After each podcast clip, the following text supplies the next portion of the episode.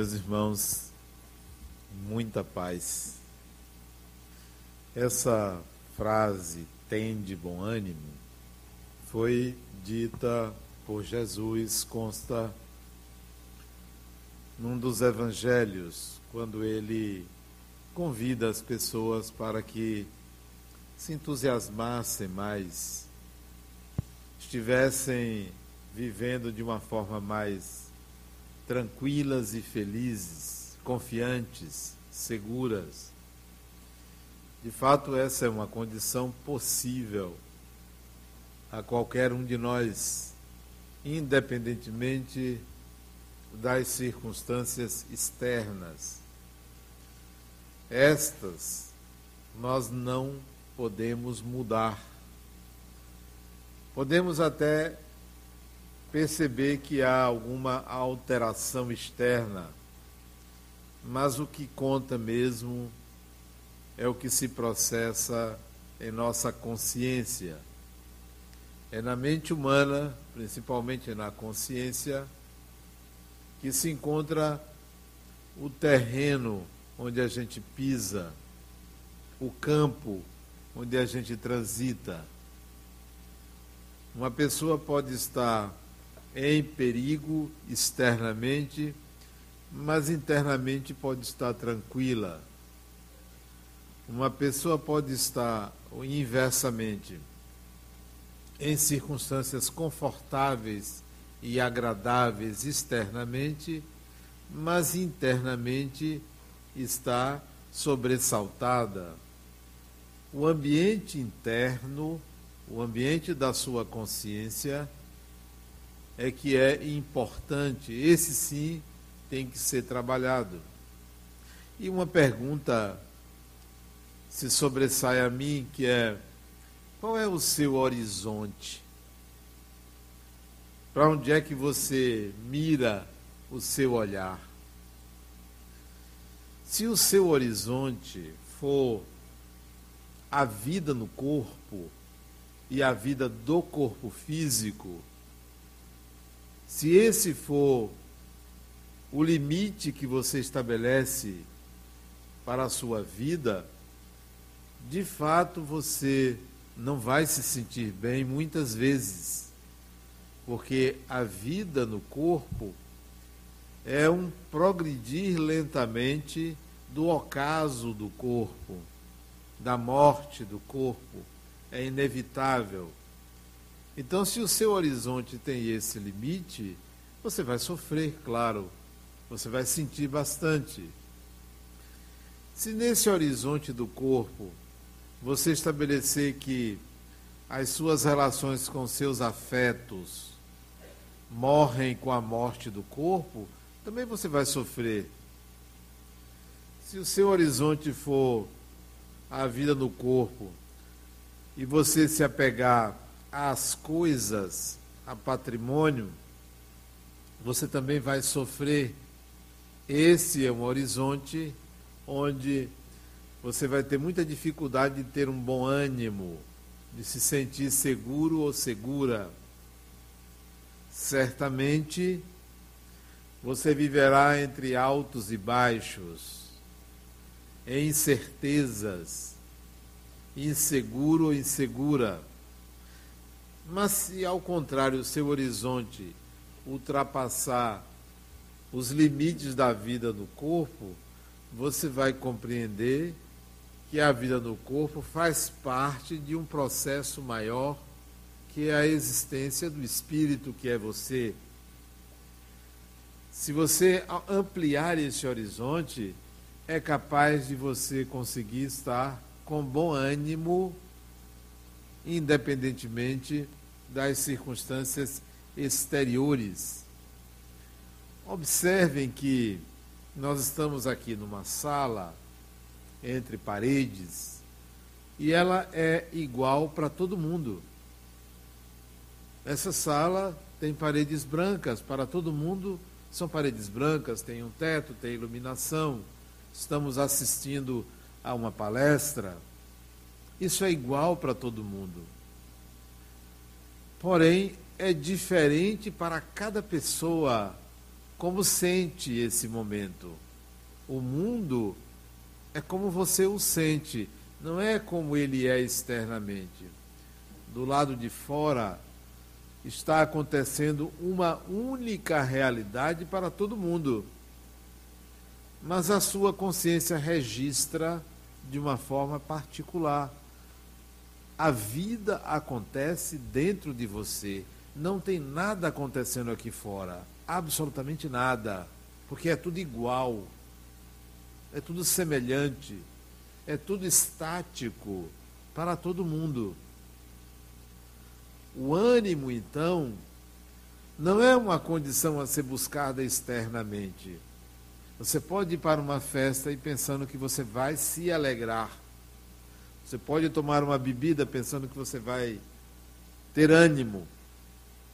Momentaneamente você pode ter até uma disposição diferente mas tudo se processa dentro de você. Como você sente cada realidade, cada situação. Então, não são condições externas. É importante que a gente entenda que nós somos dotados de uma quantidade de energia para viver. Essa quantidade de energia não é física, há uma energia física do corpo, mas há uma quantidade de energia psíquica. Essa quantidade de energia é que nos coloca com a disposição de viver. E essa quantidade de energia é que nos impulsiona para fazer o que queremos fazer, o que temos que fazer. E devemos sempre contar com essa energia mesmo que a gente esteja em condições adversas, mesmo que a saúde não esteja bem, mesmo que estejamos passando por problemas físicos, orgânicos, mentais ou financeiros ou relacionais, nós temos essa energia de viver disponível. O ânimo, a palavra ânimo vem de ânima, Ânima quer dizer vida. Ânima quer dizer alma. Então, todos nós temos um quanto de vida e podemos utilizar esse quanto de vida a qualquer momento. Eu posso ter uma dificuldade agora, mas estou animado, isto é, com ânimo. Animado não quer dizer alegre, quer dizer com disposição para enfrentar. Mesmo que não alcance o objetivo, eu não vou perder o meu estado de ânimo, a minha disposição. Se algo não deu certo, não fui vitorioso, não fui feliz naquilo, não alcancei, não conquistei, eu não vou perder meu ânimo, porque o ânimo é uma quantidade de energia sempre disponível para o espírito que eu sou. Se nós pensarmos assim, então o nosso horizonte deixa de ser algo orgânico, algo físico, algo externo. O nosso horizonte é algo interno. Sou eu, é eu comigo mesmo.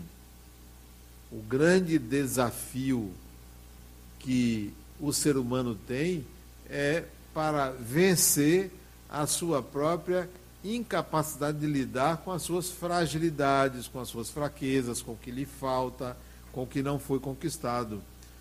O grande inimigo nosso somos nós mesmos naquilo que nós não aceitamos, não compreendemos, não conquistamos. Então, se eu ampliar meu horizonte, se eu extrapolar os limites do corpo, se eu sair do pensamento linear, físico, e me perceber, e me entender como espírito imortal, o ânimo virá. Mais ainda, nós acordamos todos os dias, porque dormimos, claro. Nós saímos da consciência e vamos para o inconsciente todos os dias. O nosso corpo precisa desse repouso e a nossa mente precisa sair da consciência. isto é orgânico. Mas o espírito não sai de si, nunca dorme, não perde a consciência de si. E saber disso implica em reconhecer que o problema da vida não está no corpo físico, nas experiências do corpo.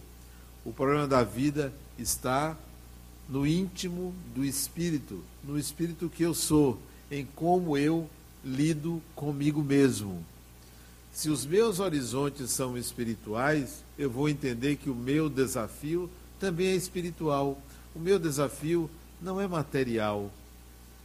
O meu desafio pertence à minha condição de espírito.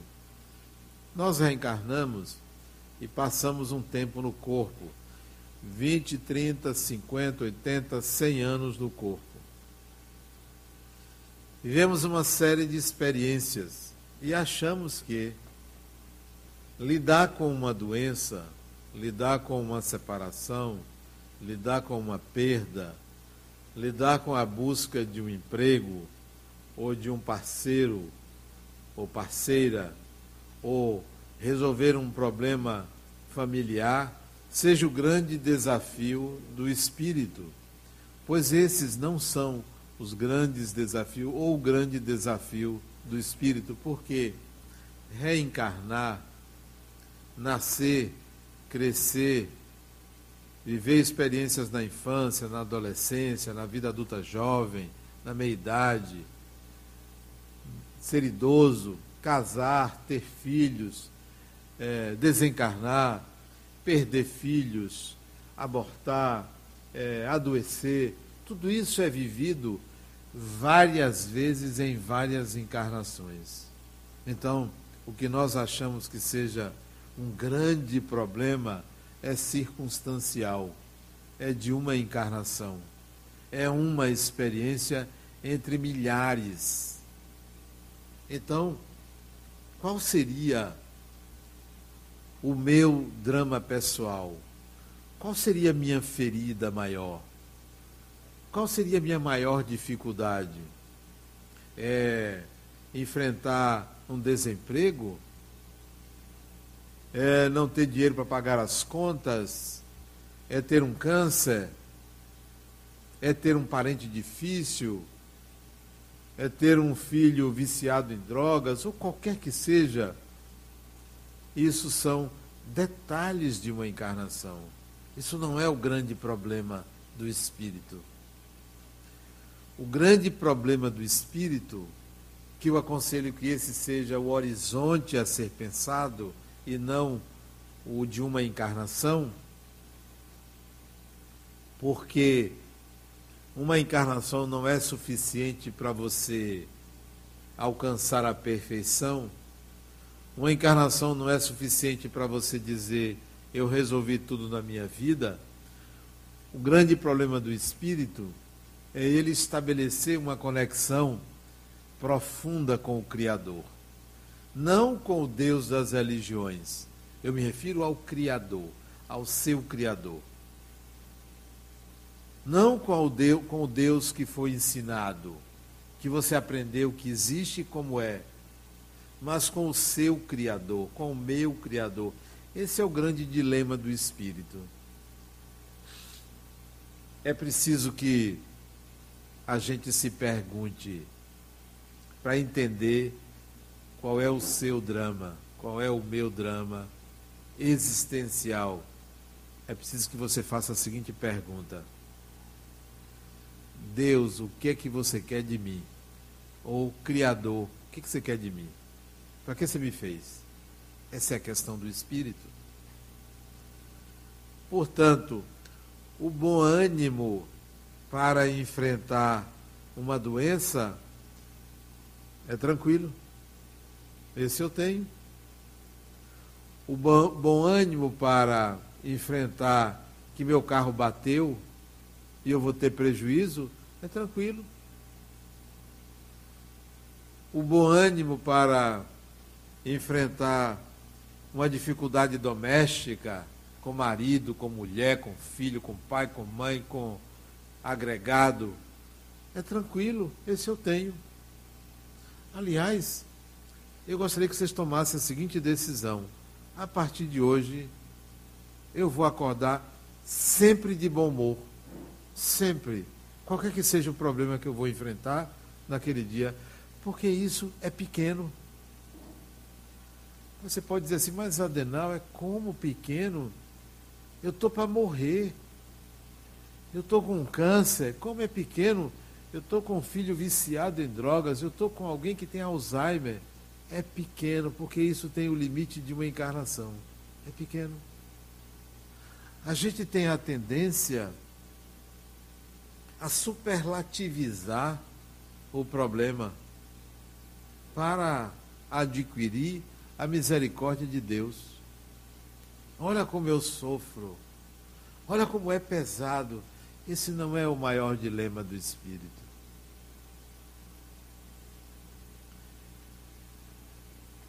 Fulano, Adenal, minha mãe morreu. Sim, criatura, todo mundo morre. Me traga alguém aqui que na família nunca morreu ninguém. Ou tem alguém que não não experimentou a morte de um parente. Traga aqui. Ah, mas não, por que não é você? Sim, minha mãe já desencarnou. Eu senti, mas tinha que desencarnar. Todo mundo desencarna. Um dia sou eu, outro dia é você, foi sua mãe, foi, vai ser seu pai. Todo mundo desencarna. Esse não é o grande problema. Em frente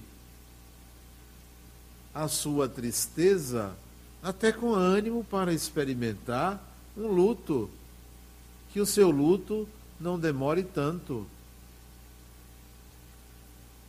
Nós temos a tendência à vitimização, quando deveríamos ter a tendência para a otimização para otimizar os nossos processos, para encarar as dificuldades com tranquilidade, com sabedoria.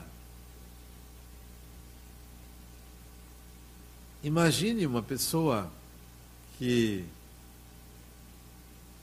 aos dez dias de nascida, a mãe desencarna. Dez dias.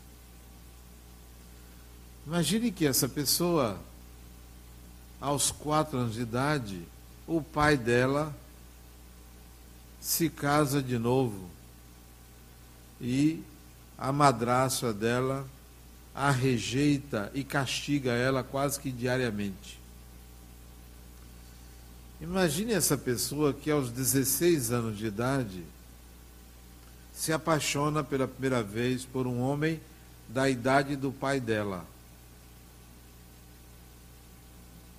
sendo recriminada pela sociedade porque ele era casado. Imagine essa pessoa que se apaixona por esse homem e a mulher dele, quando soube, se mata. Imagine essa pessoa que resolve aos 17 anos se casar com esse homem, agora viúvo, e engravida e perde o filho aos oito meses e meio de grávida. Imagine essa mulher que no ano seguinte engravida de novo desse homem mais velho, muito mais velho do que ela, e perde o segundo filho. Imagine essa mulher que no ano seguinte engravida de novo e perde o terceiro filho. Imagine essa mulher que entra em depressão quando descobre que tem uma doença incurável, mas nunca perdeu o bom ânimo. Foi capaz de escrever uma, um livro que todo mundo aqui conhece a história. O nome dela é Mary Shelley, que provavelmente vocês nunca ouviram falar, mas já leram tudo sobre ela. Tudo que ela escreveu vocês já leram porque ela escreveu um best-seller mundial aos 21 anos de idade. Ela escreveu um livro que todo mundo aqui, se não leu o livro, assistiu ao filme ou conhece a história. Alguém sabe? Uma inglesa. Alguém sabe? Acho que não, né? Pois é, essa mulher nunca perdeu o ânimo. Viveu até os 50 anos. Teve, sim, e com 24 anos o marido morre afogado. Quando ela fez 24 anos, o marido morreu afogado, deixou ela grávida. E esse filho nasceu. Foi o único filho que ela teve. Ela desencarnou com 51 anos de idade, se eu não me engano, 51 ou 54, eu não tenho certeza. Mary Shelley. Ela escreveu que livro? Frankenstein. O moderno Prometeu. Nunca perdeu ânimo. Teve tudo para uma encarnação de vitimizar-se. Tudo. Tudo para se sentir desprotegida por Deus só que o Deus dela não era o Deus das religiões, era o Criador. O Criador. O Criador. Que o seu Deus seja o Criador. Não o que pune, não o que penaliza, não o que transforma você em vítima. Bom ânimo. Bom ânimo. Eu conheci um indivíduo chamado Pedro Semanovski. Um indivíduo belíssimo, ser humano fantástico, Pedro. Ele era cineasta, ele fazia filmes. Tem muitos anos. Ele já desencarnou. Jovem. Ele era da minha juventude. Ele hoje, deve, se ele tivesse encarnado, deveria ter uns 70 anos, oito anos mais velho do que eu. E Pedro me encantava ele aparecia nos eventos espíritas, a gente conversava, ele fazia filmes para os eventos espíritas, congressos, e ele adquiriu uma doença, um câncer.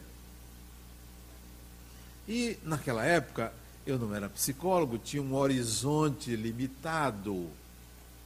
A psicologia ampliou meus horizontes junto com o espiritismo. O espiritismo amplia muito os nossos horizontes se a gente sai do sectarismo, se a gente sai da conformidade. E eu, quando ele me disse que ele tinha esse câncer, eu fiquei preocupado. Ele disse, Adenauer, não se preocupe. São coisas da vida. Coisas da vida. E eu me lembrei do semblante dele, da tranquilidade real. Da segurança com que ele falava. E nós precisamos disso. Ante as dificuldades, ter bom ânimo. Mas não é um bom ânimo de racionalizar, porque muita gente racionaliza as coisas. Não vive a experiência de contato com a emoção. Racionaliza. Racionalizar quer dizer, não, isso é bobagem. Não, não é bobagem.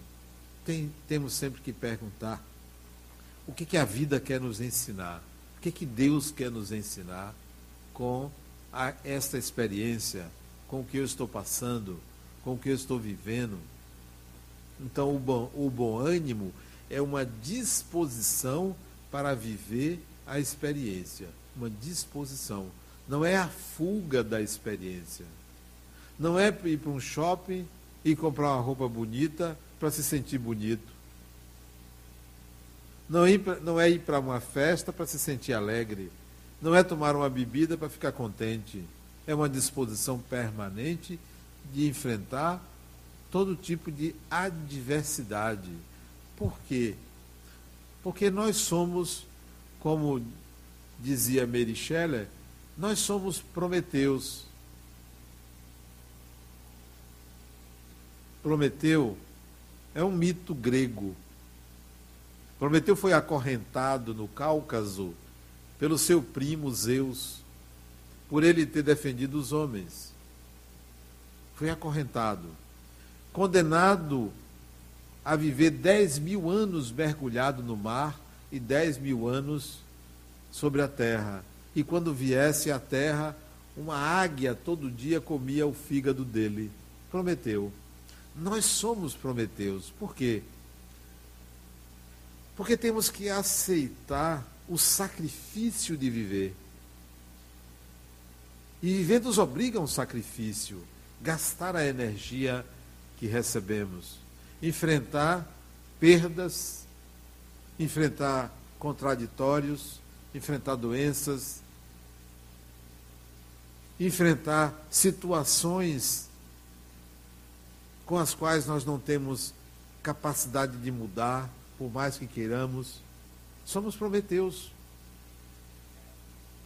Ora, se eu sei que eu tenho que enfrentar isso, eu vou enfrentar com disposição, com vontade, apaixonadamente. Tudo que você fizer, faça com paixão, faça com vontade. Seja uma pessoa visceral. Eu ontem assisti a um filme, que até indicaria para vocês, chamado A Jovem Rainha. Quem assistiu a esse filme? Uma pessoa. A Jovem Rainha. É a história da rainha Cristina, que reinou na Suécia por 10 anos, no século XVII. Ela, pode, em vez de assistir o filme, pode até pesquisar. Ela resolveu ser ela mesma, ao invés de ser a rainha. Ela não quis abdicar de ser a pessoa. E deixou o cargo deixou de ser para viver quem ela era. Uma coisa que eu admiro bastante é quando eu encontro uma pessoa que é ela mesma, que não vive um papel, que não é, não tem um título. Quando você encontra um ser humano que é ele mesmo, é admirável encontrar pessoas que resolvem viver quem ela é, quem ele é. De não viver uma vida de fachada, falsa, enganosa, pequena. Isso é viver apaixonadamente. É quando você vive quem você é, sem as conveniências sem as fachadas. Então, ter bom ânimo é você ter a coragem de ser você mesmo. De não se limitar porque tem algo a perder. Quantas pessoas deixam de ousar na vida de arriscar-se, de aventurar-se por conveniência. Porque não querem se assumir. Porque não têm a coragem de ser elas mesmas. Nós temos que pagar um preço por viver. E o preço por viver é a transparência de viver ante as adversidades da vida. Até quando o ser humano vai fugir de si mesmo? Não pode.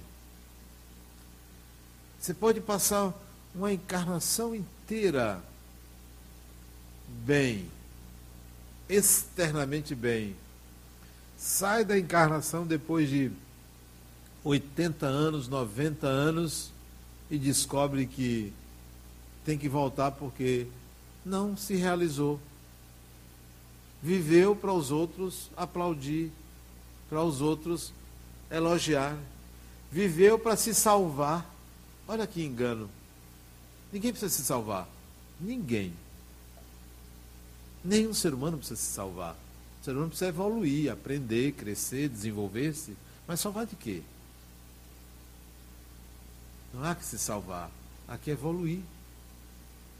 Há que se envolver. Só se desenvolve quem se envolve desenvolver um processo de envolvimento para no envolver, para que nas relações com as pessoas e com o mundo a gente cresça. Então, o bom ânimo, o ânimo, ele deve ser uma vivência autêntica, autêntica. Por que, que eu vou estar me enganando? Por que, que eu vou me mostrar forte se eu também sou frágil? Eu me lembro uma vez que eu atendi uma senhora, isso deve ter uns 15 anos atrás, 16 anos atrás, e ela começou a me contar o problema dela no meu consultório. E eu fui entrando no problema dela, a certa altura da fala dela, eu comecei a perceber que eu estava entrando em contato com processos meus, à medida que eu ouvia. Aí eu comecei a chorar. Aí ela disse: Meu filho, é assim mesmo, não chore. Inverteu. Né? O psicólogo. E eu ainda tive a coragem de cobrar dela, olha. de pagar ela, né? Pois ela passou a sessão a partir dali me consolando porque eu entrei em contato com a minha impotência, com a minha ferida. E eu não podia deixar de ser autêntico. Eu não podia ficar ali impassível, sob o pretexto, o argumento de que eu estava fazendo um trabalho profissional. Sim, eu sou um profissional, mas eu também sou um ser humano. Eu também tenho minhas fragilidades. Eu não sou um super-homem, nem um Deus, nem um semideus. Eu sou uma pessoa e o que ela falou, o que ela me trouxe, eu acho que vocês não chorariam, mas eu chorei. Ela teve cinco filhos. Cinco filhos. Uma história muito bonita dela. Eu acho que ela já desencarnou. Porque a essa altura ela tinha uns 80 e poucos anos. Isso já faz, acho que 16, 15, 16 anos. Acho que ela já desencarnou. Uma história bonita, muito bonita. E vocês podem pensar, olha, se era uma história bonita, por que você chorou? Mas eu chorei de sentimento mesmo. Eu sentia. Cinco filhos. E ela disse para mim: Eu só vim aqui me consultar com você porque eu quero que você conheça a minha história. Quero que você saiba minha história. Você conta muitas histórias nas palestras. Eu quero que você conte minha história também. Tá bom. E ela começou. Cinco filhos cinco adoções. Cinco. Cinco filhos adotivos. Um deles desencarnou. Um deles. Isso já crescidos. Já tinha netos. Um deles desencarnou. Mas era o filho que ela mais se preocupava mas destinava a atenção dela. Provavelmente o amor dela era mais dedicado a ele pela fragilidade dele. Ele desencarnou. E deixou um filho. Um filho único. E a mãe desse garoto, quando o pai desencarnou, abandonou o garoto. Ele tinha, parece que, oito anos ou nove anos deixou o menino com ela e foi embora. Então, o filho desencarnou e ela recebe o neto para cuidar. Uma história simples, né? Ela começou a falar do trabalho que esse neto estava dando a ela, mas da disposição de criá-lo. Só que à medida que ela ia falando, eu ia me lembrando de minha mãe, dos filhos de minha mãe da minha relação com minha mãe. Minha mãe já tinha desencarnado. Pronto, aí eu comecei a sentir saudade da minha mãe e comecei a chorar. Aí ela foi me consolar, eu fui explicar. Eu resolvi ser autêntico. Isso aconteceu nesses vinte e poucos anos que eu trabalho como psicólogo, que eu me emocionei a ponto de me expor na terapia. Poucas vezes, duas ou três vezes. Eu chamo isso de autenticidade. Mas sem perder o ânimo, independentemente das dificuldades de encarar certas situações difíceis, complexas, desfavoráveis, ruins, aversivas. Uma vez, também tem muitos anos, eu saí do corpo e um espírito me levou para conhecer uma cidade ou um bairro espiritual que tem aqui em Salvador, acima da ilha de Itaparica. Me levou para conhecer. E eu fui conhecer. Me lembro que ele, eu morava ali na Vitória, passamos por cima dos edifícios e ele me levou na direção da ilha. E entramos numa cidade espiritual. Não sei se é cidade, para mim era um bairro. Tinha casas. Entrei numa casa que ele me levou e tinha um grupo de pessoas e começamos a conversar sobre assuntos espirituais. A certa altura ele me disse assim: Adenauer, isso tem muitos anos. Eu lhe trouxe aqui porque você desencarnou. O seu corpo lá já não apresenta sinais de vida. Eu tomei um susto, disse: Não, eu não quero morrer. Foi você desencarnou. Eu entrei num desespero que ele disse: Não, calma, calma. Ele me segurou, calma. Eu estou brincando. Você não desencarnou, não. Vem assim, eu estou brincando. Mas sabe por quê? Depois de eu me acalmar, isso eu fora do corpo, totalmente consciente como estou aqui falando para vocês. Consciente de onde estava e consciente de que meu corpo estava dormindo lá na minha casa.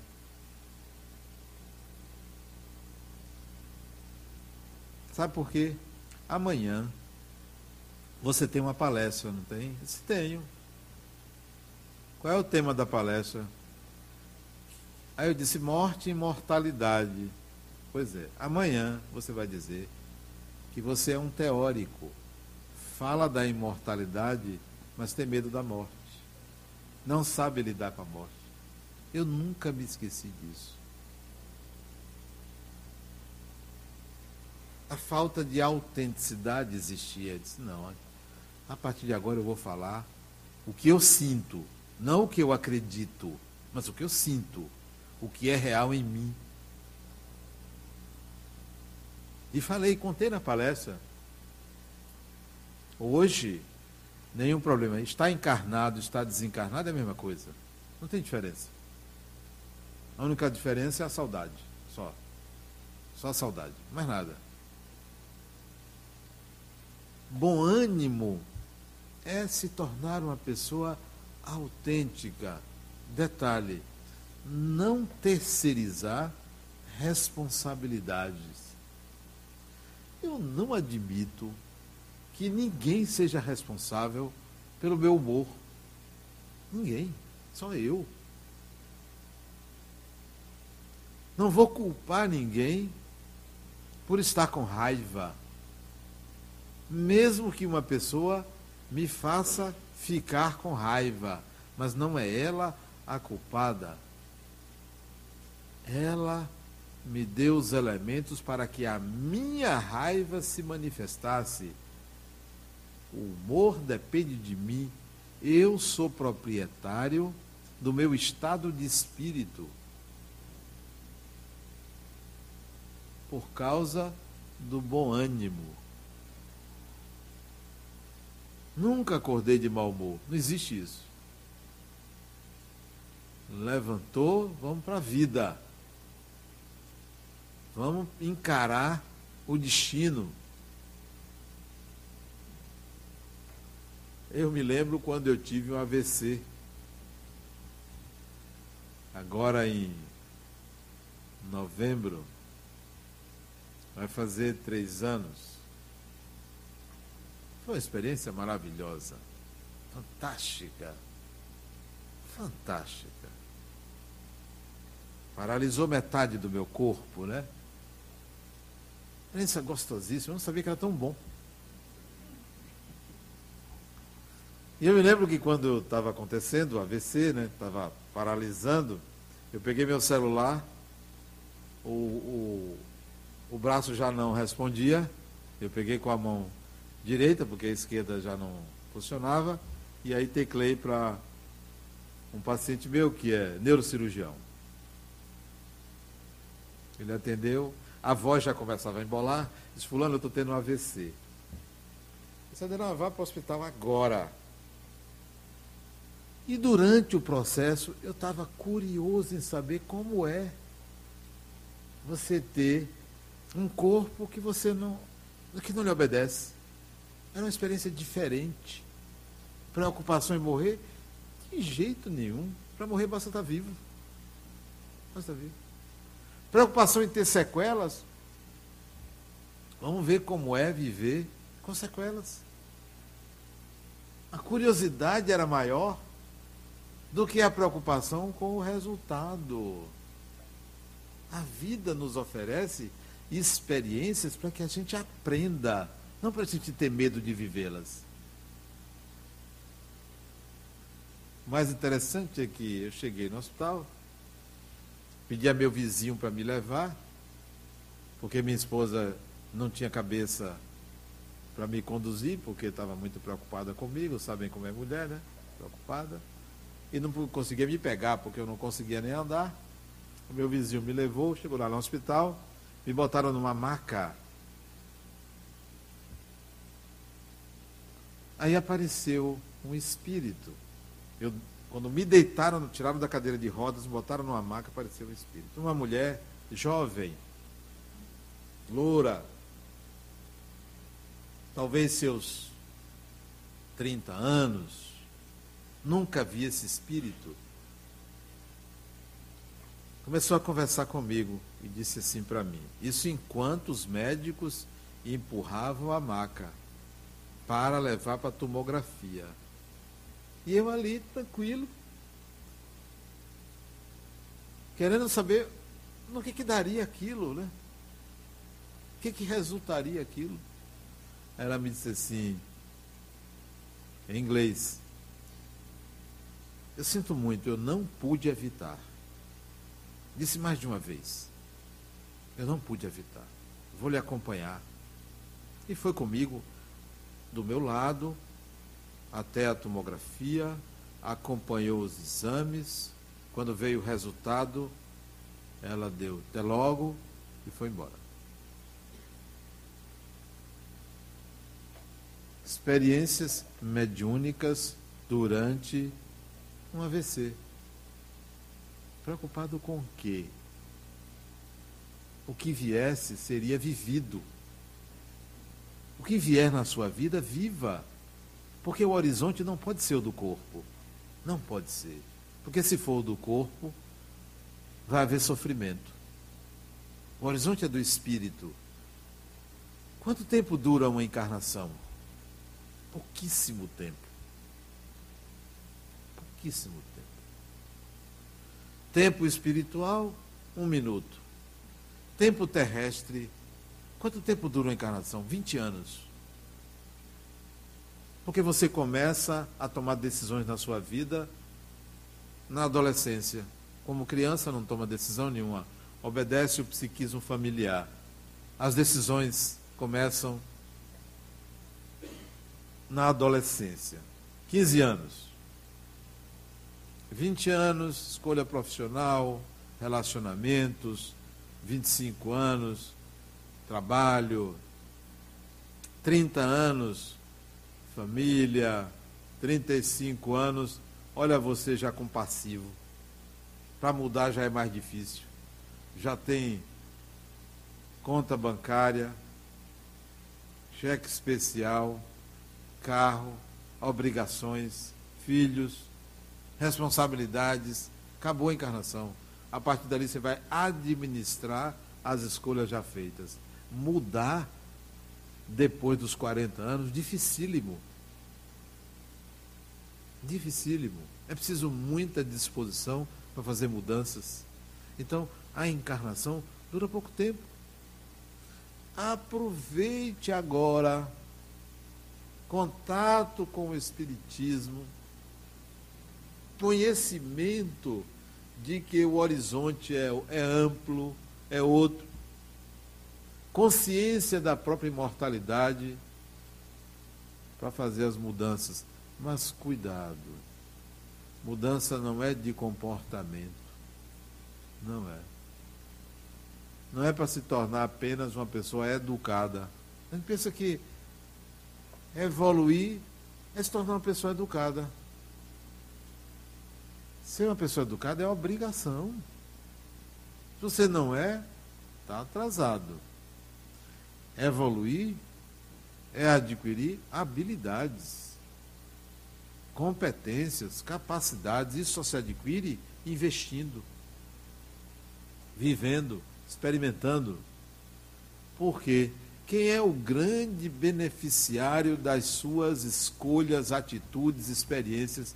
Você. Interessa a mim evoluir. Interessa a mim. Não vou adquirir habilidades para agradar a Deus, para agradar a sociedade. Interessa a mim. Quanto mais evoluído, melhor cada encarnação. Então, o horizonte é outro. Mudanças que você deve fazer são mudanças mais profundas, mudanças das tendências, né? São mudanças que exigem prazos, tempo. Não é uma decisão de um momento, não é uma escolha. E não pensem que uma escolha inadequada acabou ou, ou lhe transformou numa pessoa má para sempre. Ser bom e ser mal é inerente ao humano. Sempre vamos ter essas polaridades. A vida requer vivê-la, conscientemente vivê-la, apaixonadamente vivê-la, determinadamente vivê-la.